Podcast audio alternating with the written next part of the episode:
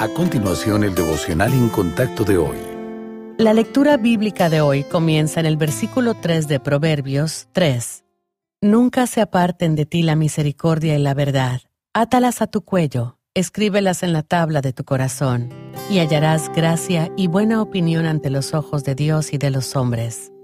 Muchos conocemos la fábula de los tres cerditos que construyen una casa, una de paja, otra de palos y la última de ladrillos. Un lobo sopla y sopla para derribar sus casas y tiene éxito con las dos primeras, pero la casa de ladrillo sigue en pie. ¿Le suena conocida esta historia? Cristo enseñó el mismo principio. Dijo que un hombre construyó su casa sobre una roca, mientras que otro la edificó sobre arena. Bajo la lluvia y el viento la casa sobre los cimientos sólidos estaba protegida. Pero el Señor estaba enseñando sobre la obediencia, no sobre la construcción. La vida debe construirse en la fiabilidad del Evangelio si queremos resistir las tormentas que se presenten. El proverbio de hoy dice, Nunca se aparten de ti la misericordia y la verdad. Escríbelas en la tabla de tu corazón. La verdad debería ser parte de nuestra naturaleza, como respirar. He aquí cinco pasos para lograrlo. Primero, evaluar acciones desde el punto de vista de la verdad. Segundo, aceptar la Biblia como la guía definitiva.